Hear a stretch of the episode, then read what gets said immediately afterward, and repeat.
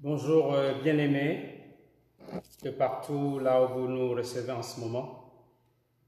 Nous allons partager la parole de Dieu comme nous sommes habitués depuis un, certain temps, au travers donc des, médias sociaux. Alors que le Seigneur vous bénisse, qu'il vous fortifie là où vous êtes, dans les conditions qui sont les vôtres. Que le Seigneur, par sa grâce, vous accorde la paix et la joie dans cette période qui est quelque peu difficile. Que le Seigneur vous assiste, vous fortifie euh, dans vos projets, dans tout ce que vous êtes euh, en train d'entreprendre.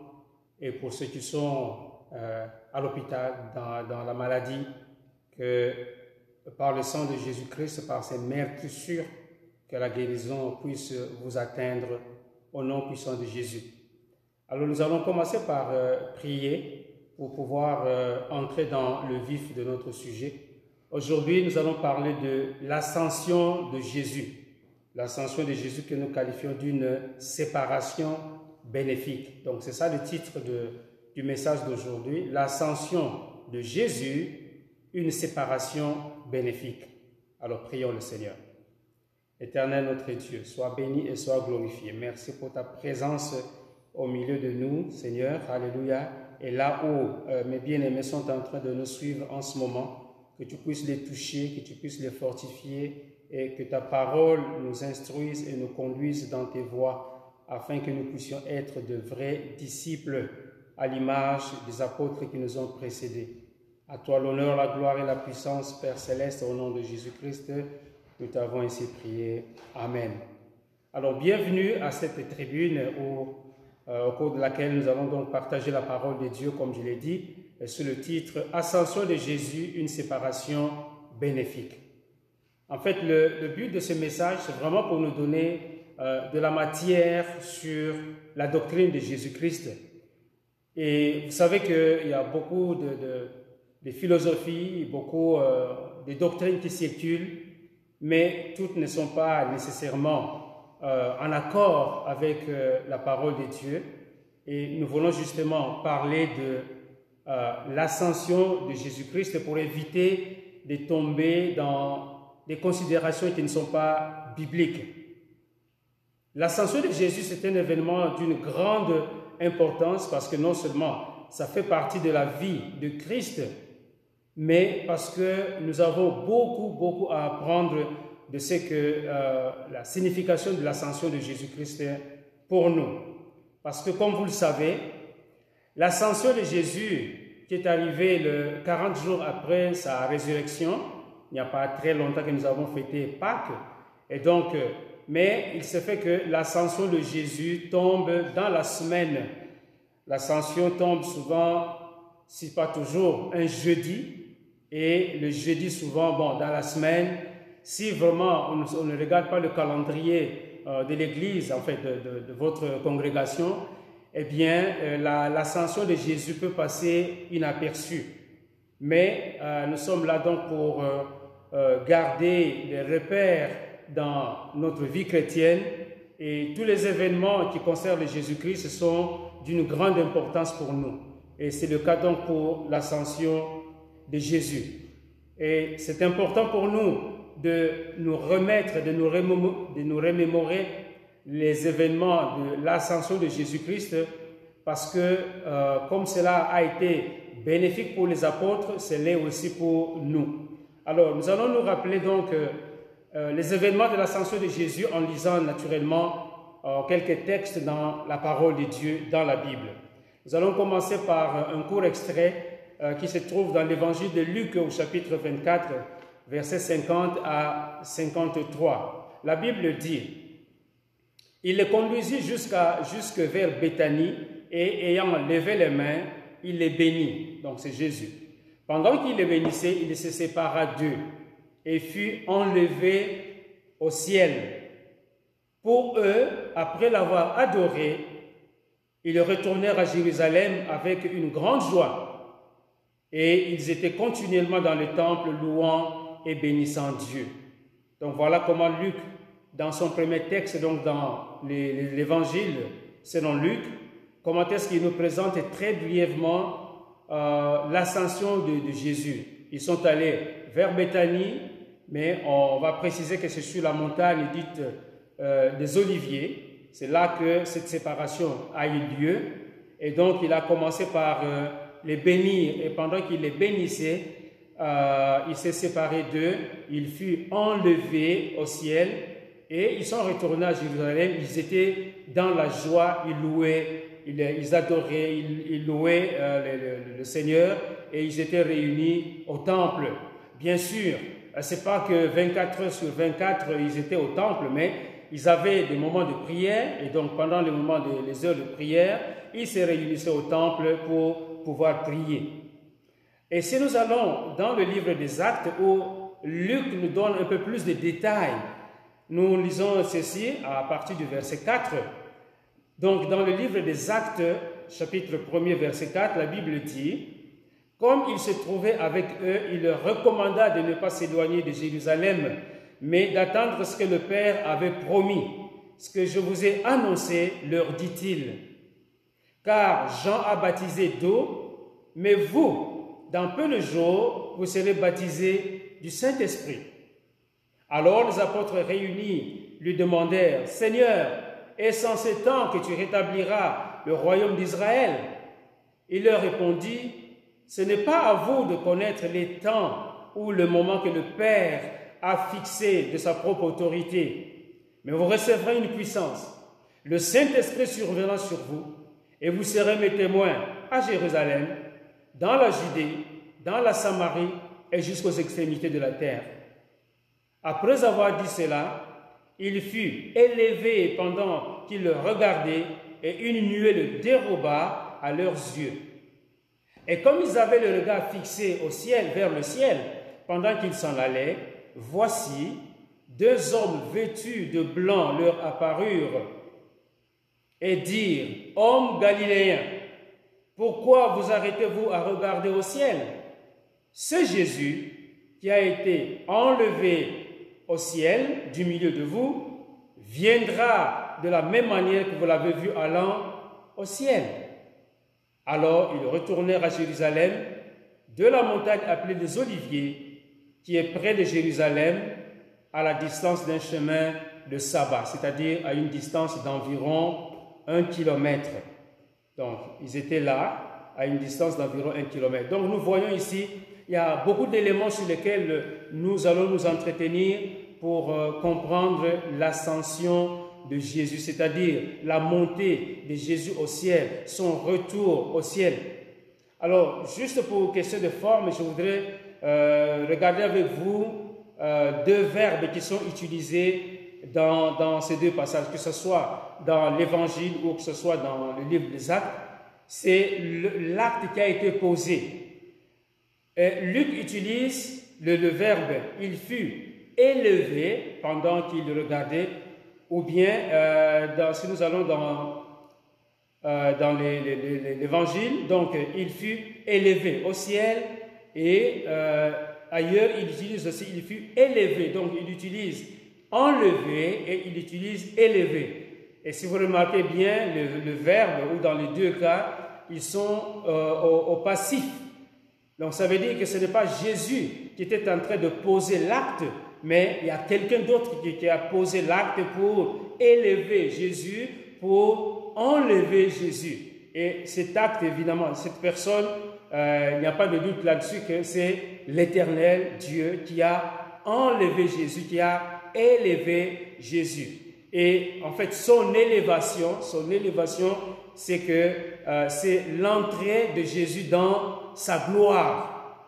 Donc c'est pas lui-même qui s'est enlevé comme s'il avait un moteur sur lui pour euh, se, surélever, mais c'est la, puissance de Dieu qui l'a élevé. Nous allons revenir là-dessus pour euh, bien comprendre ce que le Seigneur, là, ou plutôt la parole de Dieu est en train de nous montrer ici. Alors, la première des choses que nous voulons souligner ici, c'est que l'ascension de Jésus, c'est une séparation temporaire. L'ascension de Jésus est une séparation temporaire. Euh, vous savez, euh, chaque acte de séparation souvent est euh, accompagné de, tristesse, accompagné de, douleurs. Hein. je me rappelle dans ma jeunesse quand j'ai quitté je devais aller à, l'école et puis quitter maman. Euh, c'était toujours un moment douloureux de pouvoir euh, euh, laisser la maman et puis aller à, l'école hein, pour un certain temps, puis retourner pendant les vacances, que ce soit Noël, Pâques ou les, grandes vacances. Donc c'était un acte difficile, mais ce que nous voyons ici avec les apôtres, c'est qu'ils étaient joyeux parce qu'ils étaient préparés. Le Seigneur les avait préparés que ce départ était nécessaire et c'était quelque chose de temporaire. Et donc, euh, l'ascension la, de Jésus est déjà annoncée dans la, parole de Dieu. Il y a beaucoup d'extraits qui nous parlent du départ de, Jésus, de son retour euh, dans le ciel. Et c'est un retour qui est salutaire, c'est un retour qui est nécessaire, c'est un retour qui est bénéfique pour les apôtres et pour nous aujourd'hui. C'est pour cela que nous devons bien comprendre euh, cet aspect de la vie de Jésus pour ne pas tomber euh, dans des, disons, des considérations non bibliques. Alors, euh, comme je disais, l'ascension de Jésus avait déjà été annoncée, déjà même dans, dans l'Ancien Testament. Si nous regardons des passages comme le psaume 24, le, psaume 24 annonce déjà euh, l'ascension de Jésus. Et quand je parle de, de, euh, fausses doctrines, parce que les hommes, voyez-vous, pour essayer d'attirer l'attention des, personnes qui ne sont pas bien renseignées, bien, on va étoffer, on va bien élaborer des doctrines pour que les gens qui vont les entendre vont, vont être captivés et vont croire dans ces doctrines, alors que ce sont des doctrines qui n'ont pas disons, de, euh, qui n'existent pas dans la parole de Dieu, qui n'ont pas de preuves dans la parole de Dieu. Ce sont des, doctrines dont Jésus lui-même n'a pas parlé, et même l'apôtre Paul et les autres n'ont pas parlé de ces doctrines. Donc, mais les hommes, à cause de l'ingéniosité euh, qu'on a, eh bien, vont étoffer certaines doctrines pour nous faire croire que euh, ça, vient de Dieu. Et on utilise des personnages bibliques qu'on va aduler, qu'on va adorer, et malheureusement, c'est non biblique. Alors, si nous revenons donc, euh, si nous allons regarder le psaume 24, au verset 7, la Bible dit, Porte, élevez vos linteaux, élevez-vous, portes éternelles, que le roi de gloire fasse son entrée. Qui est ce roi de gloire? L'éternel fort et puissant, l'éternel puissant dans les combats. Porte, Élevez vos linteaux, élevez les portes éternelles, que le roi de gloire fasse son entrée. Qui donc est ce roi de gloire? L'éternel des armées, voilà le roi de gloire. Donc c'est un passage, et d'ailleurs, si vous consultez votre Bible, euh, souvent pour certains passages, on met des titres, euh, certainement que vous verrez que euh, ça nous parle de l'ascension du roi de gloire. Donc, si votre Bible n'a pas ce titre-là, ce n'est pas grave, mais vous regarderez le psaume 24, ça nous dit l'ascension du roi de gloire. Et il s'agit bien sûr de Jésus. Mais le nom de Jésus n'apparaît pas encore parce que comprenons que nous sommes dans l'Ancien Testament. Ce sont des figures, hein, des figures qui nous préparent euh, à parler de Jésus plus tard. Mais il n'y a pas que celui-là. Si nous voyons dans les, évangiles, parce que Jésus lui-même, il a préparé ses disciples à son retour euh, vers le Père. Et si nous allons dans Jean chapitre 14, au verset 15, la Bible dit ce qui suit. Si vous m'aimez, gardez mes commandements. Et moi, je prierai le Père, et il vous donnera un autre consolateur, afin qu'il demeure éternellement avec vous. L'esprit de vérité que le monde ne peut recevoir, parce qu'il ne le voit point et ne le connaît point. Mais vous, vous le connaissez, car il demeure avec vous, et il sera en vous. Je ne vous laisserai pas orphelin, je viendrai à vous. Encore un peu de temps, et le monde ne me verra plus, mais vous, vous me verrez, car je vis et vous vivrez aussi, et vous vivrez aussi. Donc Jésus, si nous prenons juste le verset 18, il est en train de dire, je ne vous laisserai pas orphelin. Et s'il dit que je ne vous laisserai pas orphelin, c'est qu'il y a un départ euh, qui s'annonce à un certain moment. Et le moment donc est venu 40 jours après sa résurrection. Et même quand il dit je reviendrai. Donc quand il dit je reviendrai, c'est qu'il y a un départ pour pouvoir revenir. Donc c'est cohérent. Alors ici, il était en train de préparer ses disciples pour euh, leur annoncer que un, viendra un moment où il va les quitter pour pouvoir retourner auprès du Père.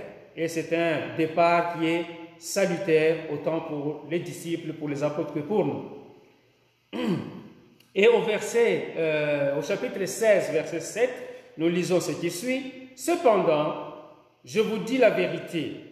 Je vous, il, est, il, est, euh, il vous est avantageux, excusez-moi, il vous est avantageux que je m'en aille, car si je ne m'en vais pas, le consolateur ne viendra pas vers vous, mais si je m'en vais, je vous l'enverrai.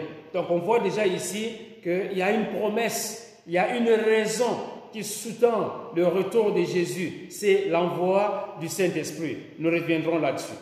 Et plus loin, donc, si nous allons dans 1 Thessaloniciens, chapitre 4, verset 13, l'apôtre Paul nous, nous, dit ceci. Nous ne voulons pas, frères, que vous soyez dans l'ignorance au sujet de ceux qui dorment, c'est-à-dire de ceux qui sont décédés, afin que vous ne vous affligez pas comme les autres qui n'ont point d'espérance. Car le Seigneur lui-même, à un signal donné, à la voix d'un archange et au son de la trompette des dieux, descendra du ciel. Et les morts en Christ ressusciteront premièrement. Ensuite, nous les vivants qui serons restés, nous serons tous ensemble enlevés avec eux sur des nuées à la rencontre du Seigneur dans les airs, et ainsi nous serons toujours avec le Seigneur. Consolez-vous donc les uns les autres par ces paroles. Donc l'apôtre Paul aussi nous parle de, du retour de Jésus. Mais encore une fois, pour qu'il y ait un retour, il faut d'abord qu'il y ait un départ. Et donc l'apôtre nous dit que le Seigneur Jésus a un signal donné à la voix d'un archange, au son de la trompette. Donc tous ces éléments, quand, quand ils surviendront en ce temps-là, en ce jour-là, Jésus-Christ descendra du ciel. Or, si Jésus devait descendre du ciel, c'est qu'à un moment donné, euh, il devait monter au ciel. Donc, il est monté au ciel pour qu'il puisse descendre. Et les morts en Christ ressusciteront premièrement. Donc voilà une consolation. Quand nous mourrons en Christ, ben, on n'est pas perdu, mais on va ressusciter. Les morts en Christ, bien-aimés, les morts en Christ. C'est pour cela que dans nos interventions, nous insistons assez souvent sur être en Christ. Les morts en Christ ressusciteront premièrement et ensuite nous les vivants et ainsi de suite. Donc euh, la, séparation, le retour de Jésus auprès du Père n'est pas un événement qui est arrivé de façon soudaine, mais Jésus avait préparé ses disciples pour qu'ils euh, ne soient pas surpris. Et c'est pour cela qu'on comprend qu'ils étaient dans la joie. Bien sûr, il y avait quand même de la tristesse parce que, écoutez, on a vécu avec euh, le maître pendant, disons, environ trois ans et le voir partir comme ça, ben ça, laisse quand même euh, un peu de tristesse, mais étant donné que les choses sont vues non pas sur le plan humain, non pas sur le plan purement charnel, mais on est dans une dimension spirituelle, eh bien, quand ils sont retournés à, Jérusalem, ils étaient dans la joie. Alors, euh, l'ascension de Jésus est un, euh, c'est un acte ou un événement extraordinaire. C'est un événement où l'on voit une fois de plus la puissance de Dieu qui est à l'œuvre. L'ascension de Jésus, donc, c'est une des manifestations de la puissance de Dieu. Et la manifestation de la puissance de Dieu, c'est que, comme je l'ai dit un peu plus tôt, Jésus était élevé, Jésus était enlevé par la puissance de Dieu. Et la puissance de Dieu ici est symbolisée, elle, elle, elle se manifeste par ce mot qu'on appelle la, la nuée. Donc la nuée est le symbole de la présence de Dieu. La nuée, c'est Dieu lui-même qui était là présent pour prendre Jésus. Comprenez bien, aimé, que En ce moment-là, Jésus n'avait plus le corps comme le nôtre, hein, où le, sang coulait, etc. Mais il avait un corps déjà glorifié. Hein. son corps était glorifié si bien que euh, si on se rappelle les événements hein, de, la visite qu'il avait faite auprès de, ses disciples, les, qui étaient dans, une maison, qui étaient enfermés dans la maison parce qu'ils avaient peur des Juifs, eh bien, Jésus est entré dans, dans, la maison et puis ils étaient là devant eux. La première fois, vous le savez, c'était en l'absence de Thomas et la deuxième fois, c'était euh, avec Thomas. Donc, le corps de Jésus avait déjà un corps glorifié. Et donc, euh, il n'était plus soumis à la pesanteur, il n'était plus soumis, son corps n'était plus soumis aux lois de la nature mais c'était un corps glorifié et nous voyons donc la manifestation de la puissance de Dieu qui est venu prendre le corps de Jésus pour l'amener, pour l'introniser dans la gloire. Alléluia. Oh bien-aimé, Jésus, nous parlons de Jésus et nous allons continuer à parler de Jésus, rien que de Jésus, pour que nous soyons vraiment fermes au niveau de la doctrine et que ne nous amène pas des, des doctrines qui n'ont aucun fondement biblique. Et quelques idées à, propos de la, nuée. On va se rappeler ce qui s'est passé avec euh, Moïse, on va se rappeler ce qui s'est passé avec euh, euh, Salomon. Allons dans un premier temps dans Exode chapitre 40, verset 33. Il dressa le parvis autour du tabernacle et de l'autel. Donc ça, c'est Moïse. Bien sûr, il avait utilisé euh, des, personnes pour bâtir la, tente d'assignation, le, tabernacle. Hein, il y a notamment Betsalel, hein, qu'on trouvera dans, dans le livre d'Exode. Donc, il dressa le parvis autour du, tabernacle et de l'autel, et il mit le rideau à la porte du parvis. Ce fut ainsi que Moïse acheva l'ouvrage. Alors, on est au verset 34, alors la nuée couvrit la tente d'assignation et la gloire de l'Éternel remplit le tabernacle. Moïse ne pouvait pas entrer dans la tente d'assignation parce que la nuée restait dessus et que la gloire de l'Éternel remplissait le tabernacle. Voyez-vous la nuée il y a beaucoup d'autres épisodes où l'on parle de la nuée. Mais regardez ici. Aussi longtemps que durèrent leur marche, les enfants d'Israël partaient dans la nuée, pardon, quand la nuée s'élevait au-dessus du tabernacle. Voyez-vous, la nuée, c'est la présence de Dieu. Et quand Jésus était enlevé, quand Jésus était élevé, parce que ce sont les deux verbes qui sont utilisés, eh bien, c'est la nuée, c'est Dieu lui-même, la présence de Dieu qui était là pour prendre Jésus et l'introduire dans sa gloire. Le cas de Salomon avec le temple, là, nous sommes dans 1 roi chapitre 8, verset 10. Au moment où les sacrificateurs du lieu saint la nuée, encore la nuée. La nuée remplit la maison de l'Éternel. Les sacrificateurs ne purent pas y rester pour faire le service. Oh, alléluia, c'était puissant, bien aimé. C'est puissant ces événements-là que nous, que ce soit dans le cas de Moïse ou ici avec les, sacrificateurs au moment, à l'époque de Salomon. Les sacrificateurs donc ne purent pas y rester pour faire le service à cause de la nuée. Non pas à cause de Salomon, mais à cause de la nuée. Car la gloire de Dieu remplissait la maison de l'Éternel. Comme la gloire de Dieu avait rempli la tente d'assignation, la gloire de Dieu aussi avait rempli la maison de l'Éternel. Alors Salomon dit, l'Éternel veut habiter dans l'Éternel veut habiter dans l'obscurité. J'ai bâti, hein, parce que la nuée avait créé, j'imagine, euh, de, l'obscurité, j'ai bâti une maison qui sera ta demeure, un lieu, euh, un lieu où tu résideras éternellement. C'est pour cela que les, les Juifs allaient régulièrement au temple, parce que c'était le lieu où résidait euh, l'Éternel, le nom de l'Éternel. Nous avons aussi d'autres événements hein, de personnes qui ont été enlevées hein, du, milieu de en fait, de là où il vivait.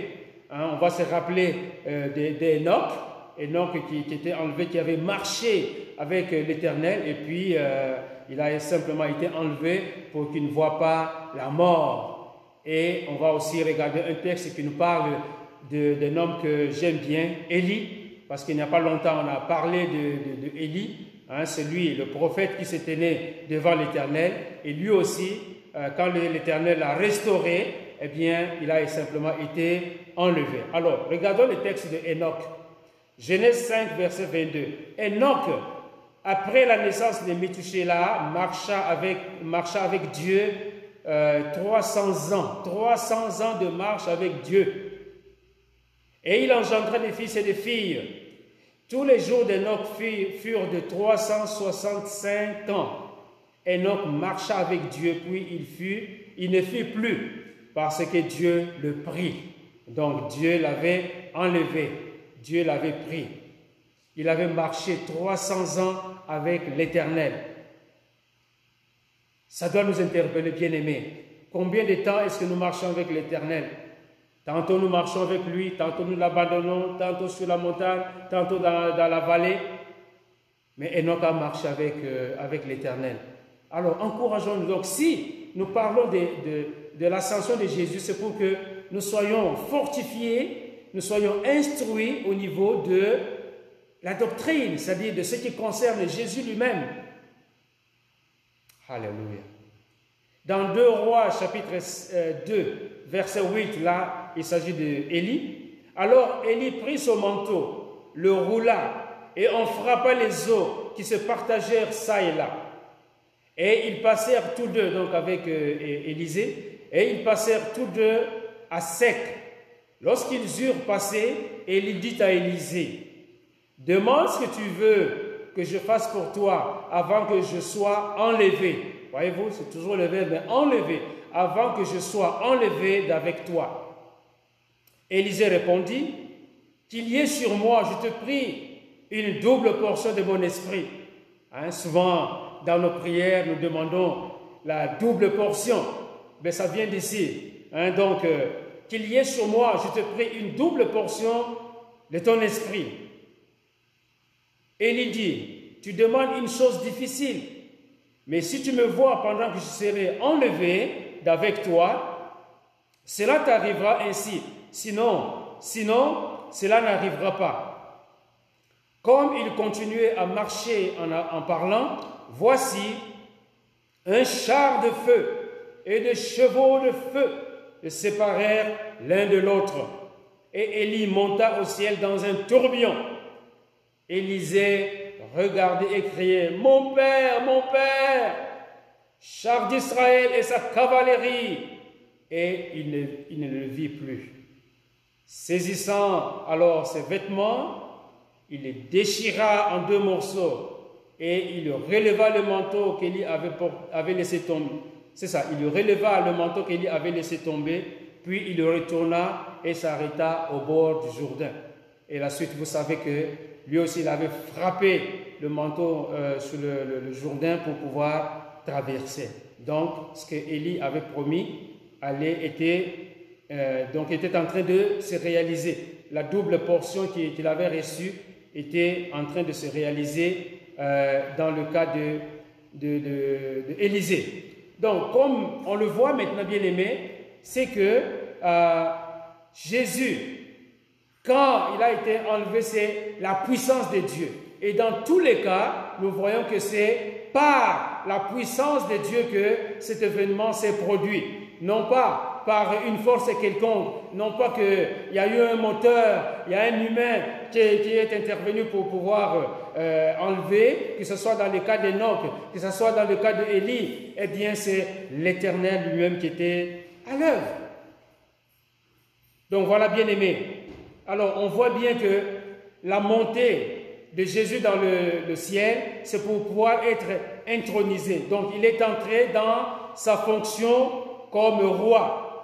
Mais comme roi, non pas comme un roi terrestre ou un, roi au niveau géographique, c'est-à-dire euh, sur un territoire quelconque, mais un roi sur le plan céleste. Donc, de ce point de vue-là, bien aimé, l'ascension de Jésus-Christ nous devons voir l'ascension de Jésus-Christ comme le point culminant, c'est-à-dire le point final de l'œuvre que Jésus est venu accomplir ici sur la terre. C'est l'œuvre, c'est la fin de son œuvre. il est mort, il a, enfin, il a marché euh, en, Palestine, dans Israël de, l'époque, et il a, euh, il a été, il a enseigné dans les temples, il a enseigné un peu partout, il a guéri des malades, il a ressuscité des morts, guéri des, des, paralytiques, etc. Et puis, euh, finalement, il a été jugé, condamné à mort indûment, mais c'était pour notre salut. Il est ressuscité et maintenant, 40 jours après, il retourne dans sa gloire comme roi. L'ascension de Christ donc est le point culminant de l'œuvre qu'il est venu accomplir ici sur la terre comme rédempteur. Il est notre rédempteur. Alors maintenant, nous allons passer à un troisième point. Et le troisième point, c'est quelle est la signification, quel est le sens que nous devons accorder à l'ascension de Jésus? Parce que c'est un événement important pour nous comme tous les autres événements, la naissance, la mort, la résurrection. Maintenant, nous parlons de l'ascension. Quel est, quel pardon, le, bénéfice que nous tirons, nous, aujourd'hui, de l'ascension de Jésus? C'est le même bénéfice que les, euh, que les apôtres ont tiré de l'ascension de Jésus. Alors, pour essayer de comprendre le bénéfice de l'ascension de Jésus, nous allons lire un texte qui se trouve dans l'évangile de, Jean au chapitre 14. Et là encore, Jésus était en train de, préparer ses disciples à ce qui allait arriver. Donc dans Jean euh, chapitre 14, verset 1er, nous voyons ceci. Euh, que votre cœur ne se trouble point. Croyez en Dieu et croyez en moi. Il y a plusieurs demeures dans la maison de mon Père. Si cela n'était, je, ne vous je vous l'aurais dit. Je vais vous préparer une place. Et lorsque je m'en serai allé et que je vous aurai préparé une place, je reviendrai et je vous prendrai avec moi, afin que là où je suis, vous y soyez, euh, afin que là où je suis, vous y soyez aussi.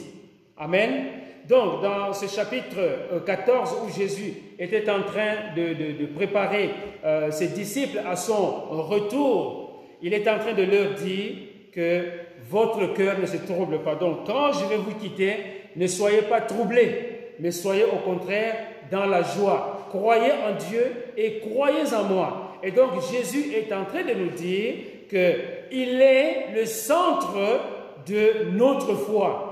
Parce que quand on parle de, on parle de croire, c'est la foi. Donc, croyez en Dieu et croyez en moi. Et donc, ici, il nous parle de Dieu parce que Jésus, dans son humanité, hein, il était le Fils de l'homme, Fils de Dieu, Dieu en même temps, homme en même temps. C'est pour ça qu'il dit, croyez en Dieu et croyez en moi. Et quand il dit ça, il n'est pas en train d'enlever sa, sa divinité, mais au contraire, c'est pour simplement attirer notre attention pour que l'on comprenne que lui et le Père, ils font un.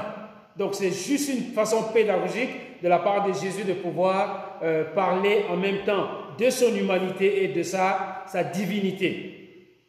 Donc, Jésus nous dit ici qu'il est le centre de notre foi. Quand il dit croyez en Dieu et croyez en moi. Et on peut lire, on peut lire d'autres textes qui nous parlent de la foi. Hein. on lira Marc chapitre 11, versets 22 euh, à 24. Hein. tout ce que vous demanderez, et ayez foi en Dieu. Tout ce que vous demanderez dans la prière avec euh, la foi, croyez que vous l'avez reçu et vous le verrez s'accomplir, etc., etc. Donc voilà, hein, on ne va pas entrer dans tous ces versets qui nous parlent de la foi en Jésus, mais la foi bien-aimée, nous la plaçons en Jésus. Nous sommes sauvés par la foi en Jésus-Christ, au moyen de la foi. Nous sommes sauvés par la grâce, au moyen de la foi. Donc, euh, alors, le départ, si nous regardons, nous restons toujours dans ces, trois premiers versets. Jésus dit, je vais vous préparer une place. Et lorsque je vais m'en aller, et lorsque je m'en serai allé, et que je vous aurai préparé une place, je reviendrai. Donc, le but du départ de Jésus, c'est pour aller nous préparer une place. Nous qui sommes en Jésus, nous devons être dans la joie que quand nous allons dormir, ou si vous préférez, quand nous allons mourir, quand le souffle de vie nous sera retiré, eh bien, nous ne serons pas juste abandonnés à nous-mêmes, mais le Seigneur a préparé une place pour vous et moi auprès de notre Seigneur, auprès de lui-même. Et ça, ça doit nous motiver. Et ça, ça doit nous donner la joie. Et ça, ça doit nous donner de l'espérance. Christ en nous, espérance de la gloire. Donc notre foi, nous la plaçons en Jésus-Christ. C'est pour cela que l'apôtre Paul nous dit dans Galates chapitre 2, verset 20, ce n'est plus moi qui vis, c'est Christ qui vit en moi. Et nous devons marcher dans la foi en notre Seigneur Jésus-Christ. Notre foi, nous ne devons pas la placer dans nos aliments. Notre foi, nous ne devons pas la placer dans nos vêtements. Notre foi, nous ne devons pas la placer dans notre, euh, comment, les, euh, responsables de, de, culte ou dans notre autorités. Mais la foi, c'est en Jésus-Christ que nous devons la placer. C'est pour ça que nous devons lire la parole de Dieu. Et je veux vous rappeler, bien aimé, ce verset que nous avons repris il y a quelque temps. La foi vient de ce qu'on entend et ce qu'on entend la, la parole de, de Christ. Alors, deuxième élément que nous trouvons dans la, à, propos euh, de, de, retour de Jésus-Christ auprès du Père, c'est l'envoi du Saint-Esprit.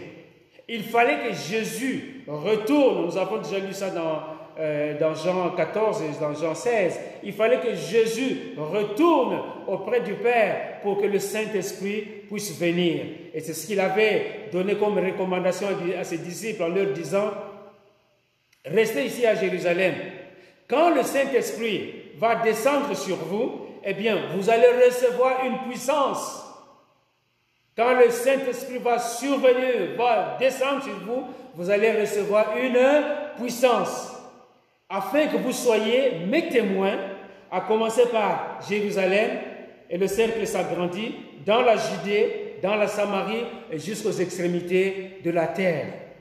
Et la venue du Saint-Esprit qui correspond à, à, la prophétie de Joël dont l'apôtre Pierre parle dans son discours, eh bien ce n'est pas une particularité pour les disciples seulement en ce moment-là, mais c'est pour nous aussi aujourd'hui. C'est pour cela que, bien aimé, Ephésiens chapitre 5, verset 18 nous dit que ne vous enivrez pas de vin, bien aimé, c'est de, la de la débauche, mais au contraire, soyez remplis du Saint-Esprit. Ça veut dire quoi? C'est-à-dire, soyez contrôlés, soyez dirigés, soyez conduits, soyez guidés par le Saint-Esprit. Il fallait que le Saint-Esprit vienne et donc Jésus est parti, le Saint-Esprit est venu pour pouvoir le conduire, pour pouvoir conduire l'Église. Et je me rappelais à notre intention que l'Église de Jésus-Christ a commencé le jour de la Pentecôte. Amen. L'Église de Jésus-Christ a commencé le jour de la Pentecôte. Et si le Saint-Esprit est venu pour conduire son Église, donc les, actes du Saint-Esprit, les interventions du Saint-Esprit ne devaient pas se limiter simplement aux apôtres, mais elles, sont là aussi pour nous aujourd'hui. C'est pour cela que nous chantons allègrement Esprit descend sur nous, oh, Esprit descend sur nous. Voyez-vous? Donc c'est la continuité de ce que les apôtres avaient vécu et c'est cela que, euh, cela dont nous avons besoin aujourd'hui. Le Saint-Esprit n'est pas juste pour euh, les apôtres, mais il n'est pas dans une boîte non plus, mais le Saint-Esprit est à l'œuvre dans son Église. La Bible nous dit quelque part que nous sommes le temple du Saint-Esprit, bien-aimé. Alors si tu es le temple du Saint-Esprit, tu ne peux pas euh, vivre, considérer le Saint-Esprit comme enfermé quelque part mais c'est le Saint-Esprit qui nous conduit, qui nous guide, qui nous instruit, qui nous rappelle ce que le Seigneur Jésus a donné comme enseignement.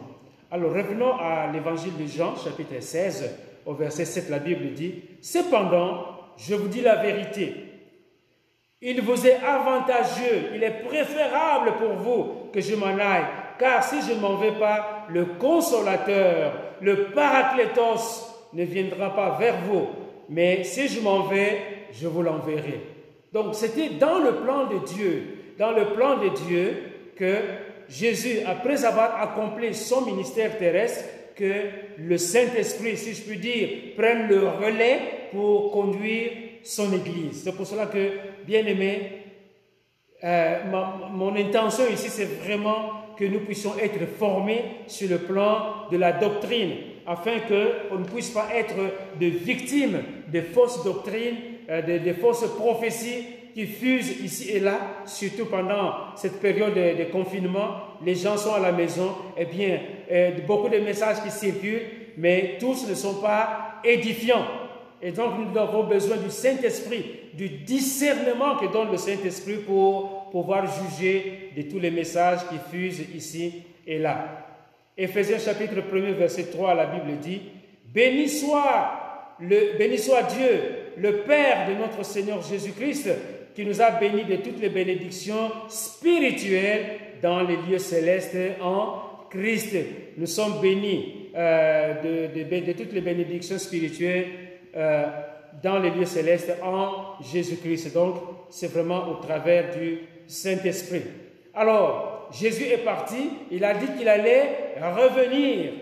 Et comment est-ce que euh, on peut avoir cette assurance que Jésus va revenir? Eh bien, la parole nous en parle, la parole de Dieu nous en parle.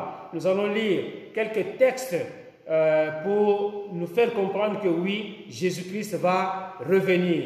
Et il n'y a aucun leader spirituel ou euh, je ne sais pas de quelle nature qui soit mort, qui soit ressuscité, que Dieu a, a élevé au ciel et qui va revenir.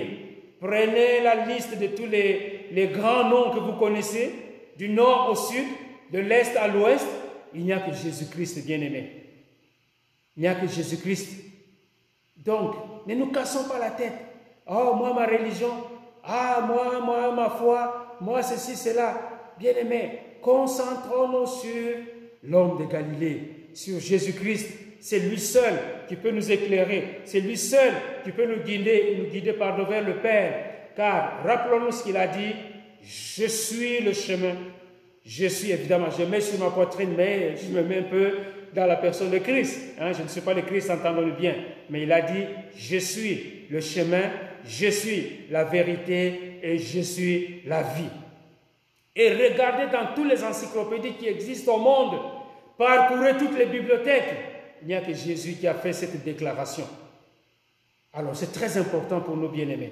Donc, si nous allons regarder Zacharie au chapitre 14, verset 3, la, suivant, la Bible dit, Ses pieds se poseront, de façon prophétique, Zacharie est en train d'annoncer le retour du Seigneur. Ses pieds se poseront en ce jour sur la montagne des Oliviers, qui est vis-à-vis de Jérusalem. Mais vous vous rappelez que Jésus est monté au ciel, il a été enlevé à partir de la montagne des Oliviers. Et quand il va revenir, eh bien, ses pieds se poseront en ce jour sur la montagne des Oliviers, à la même place, bien aimé, qui est vis-à-vis de Jérusalem, du côté de l'Orient. La montagne des Oliviers se fendra par le milieu à l'Orient et à l'Occident. Et il se formera une très grande vallée une moitié de la montagne reculera vers le septentrion, c'est-à-dire vers le nord, et une autre moitié vers le midi. Les événements du retour de Jésus, bien-aimés, on peut les lire dans la parole de Dieu, notamment dans la, prophétie de, Ézéchiel, chez Daniel. Donc, euh, dans Apocalypse, alors je ne vais pas euh, passer à pouvoir euh, relire tous ces passages, mais Jésus nous parle des événements qu'on appelle euh, des signes avant-coureurs qui nous annoncent son retour. Et donc, attachons-nous à la parole de Dieu. Regardons ce que la parole de Dieu nous dit pour comprendre les signes des temps. 1 Thessaloniciens chapitre 4 verset 16 nous dit, car le Seigneur lui-même a un signal donné à la voix d'un archange. Nous avons déjà lu ce, texte un peu plus haut. Au son de la trompette descendra du ciel et les morts en Christ ressusciteront premièrement. Donc, euh, Jésus, son retour euh, va revenir, mais en attendant qu'il ne revienne, Jésus est pour nous un intercesseur, il est aussi notre avocat. Hein, Jésus, de là où il est, il intercède pour nous. Jésus, là où il est, il est notre avocat auprès du Père. Donc c'était bénéfique pour nous que Jésus puisse retourner auprès du Père, non seulement pour que le Saint-Esprit puisse venir, mais aussi pour qu'il puisse jouer son rôle d'intercesseur, son rôle d'avocat. Que nous pouvons lire dans 1 Jean chapitre 2, verset 1er. Mes petits enfants, je vous écris ces choses afin que vous ne péchiez point. Et si quelqu'un a péché, nous avons un avocat auprès du Père, Jésus-Christ le juste. Il est lui-même une victime expiatoire pour nos péchés, non seulement pour les nôtres, mais aussi pour ceux du monde entier. Si nous gardons ces commandements, par là nous savons que nous l'avons connu. Alors, quand on est intercesseur, nous pouvons prier pour les péchés, non seulement les nôtres, mais aussi pour ceux du monde entier. Mais Jésus est là pour intercéder pour ceux qui lui appartiennent, ceux qui sont à lui, ceux qui sont en Christ. C'est pour cela que on revient toujours à ce même point de départ, appartenir à Jésus, être un enfant de Dieu, être né de nouveau, devenir enfant de Dieu, c'est très important, bien aimé, dans la vie d'une personne. Jésus est notre avocat parce que Jean est en train de parler eh, à, des chrétiens. Jean n'est pas en train de parler aux gens du monde, Jean-Jean. Hein. Donc Jean, l'apôtre Jean, n'est pas en train de parler aux gens du monde, aux gens qui, n'ont aucune relation avec le Seigneur. Donc, il ne faut pas euh, comprendre que, bon, euh, puisque les, autres intercèdent pour nous, eh bien, l'affaire est réglée. Non, il faut que chacun puisse mettre sa vie en règle euh, auprès du, Seigneur. Alors, pour conclure, bien aimé, euh, je vais lire quelques réflexions que j'ai écrites ici. Donc, l'ascension de Jésus est le point final de toute son œuvre de salut parmi les hommes sur la terre. C'est le point final de son œuvre. Ce n'est pas une séparation définitive d'avec lui, mais elle est temporaire.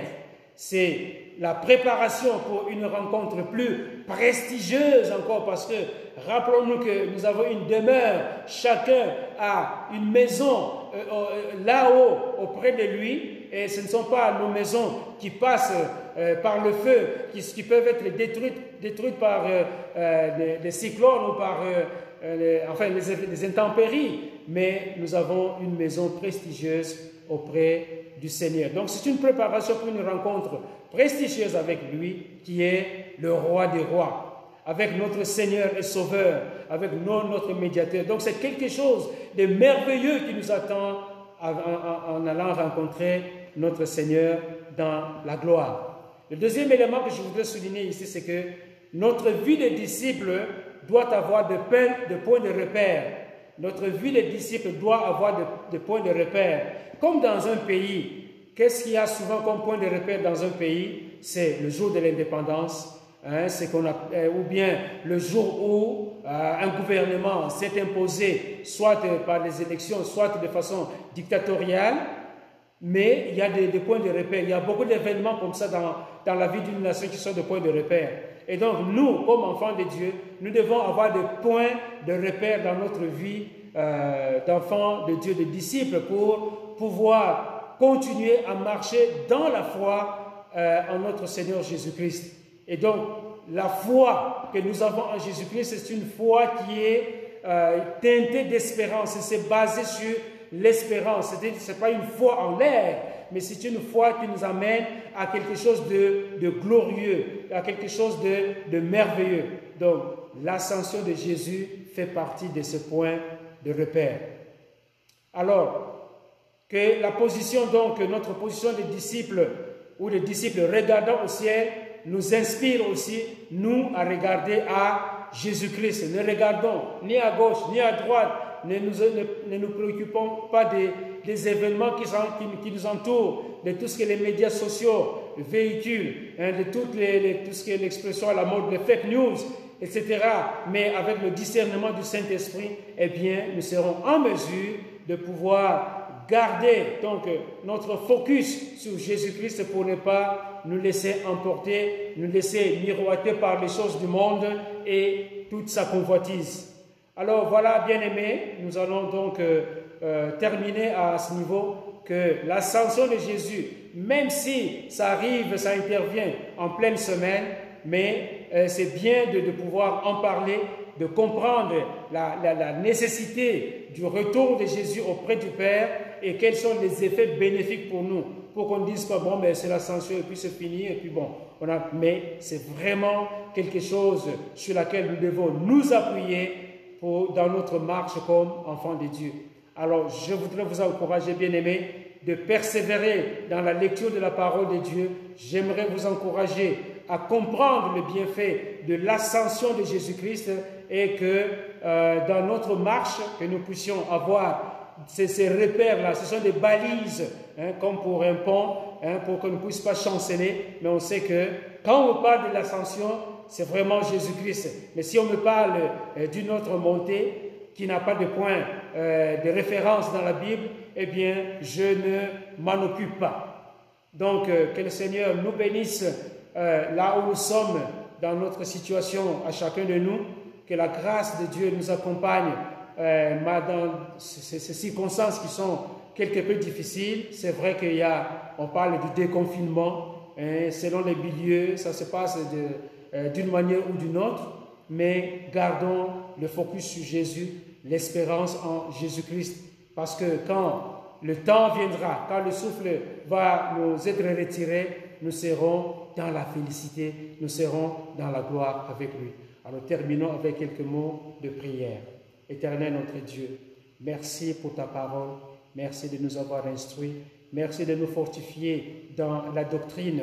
Nous voulons être euh, solidement ancrés en Christ pour que euh, nous ne puissions pas être la proie euh, à tout vent de doctrine.